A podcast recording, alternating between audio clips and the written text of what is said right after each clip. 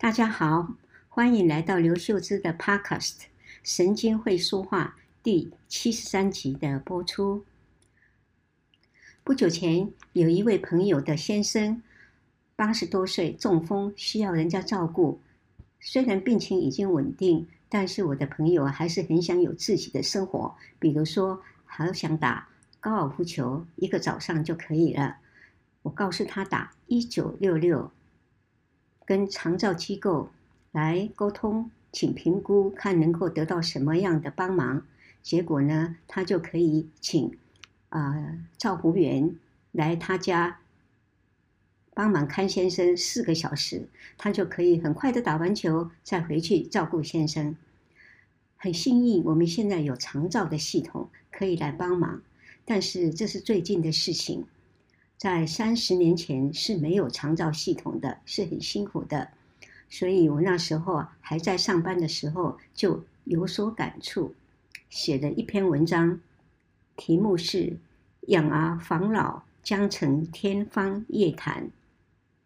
这篇文章发表于一九九三年，也就是三十年前的《中国时报》，同时收录于我的第一本书。叫做《神经线上的奏鸣》，这是一九九八年由逸轩图书出版社所出版的。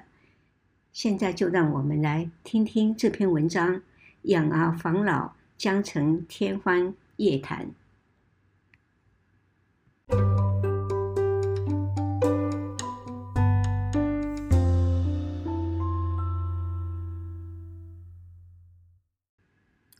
一位患有严重失智症的老太太，早晨醒来，对着结婚已经数十年的先生大叫：“你这个大男人为何在我床上？”这位先生对太太一如往常呵护有加，轻声细语，如哄骗小孩子般帮她梳理、准备三餐，从未有一丝厌烦之色。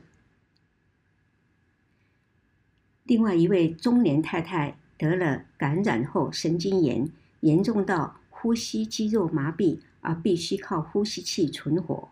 在加护病房的一个月中，他的先生以及四位子女一直有人守在加护病房的门外面，一等到探病时间，即轮流探视、打气，为他按摩、擦拭，看得临床好不羡慕。第三位是一位四十六岁的太太，得了多发性硬化症，十二年来发作过十多次，每次反复手脚无力，渐渐的无法完全恢复而卧病在床。每次住院，先生以及三个孩子轮流照顾，床边永远有人作伴。半年前，因呼吸困难而装上呼吸器。家属还买了一台呼吸器，在家里自己照顾，令人感动。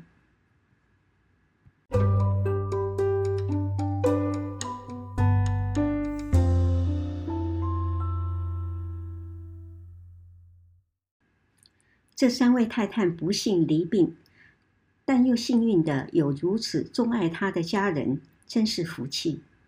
医院中有这种福气的人，还真不太多呢。几年前，有位老太太得了脑干中风，四肢瘫痪，不能言语，脑筋却是清楚得很，也听得懂。她唯一的媳妇来了，却说：“以前他对我不好，为什么我现在要照顾他？”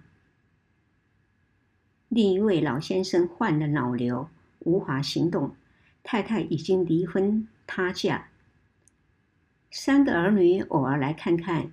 却没有人肯接爸爸回去，因为爸爸以前太花了，从来没照顾过家庭，我们都是妈妈带大的。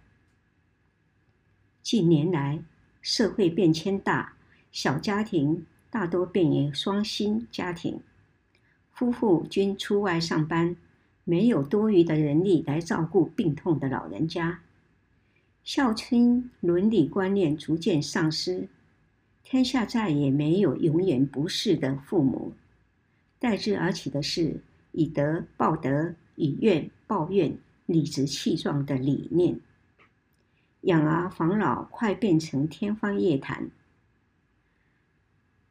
感慨人生百态之余，我们需要的是许多可靠的安养机构或各种社会福利措施，使得病老者有所安养。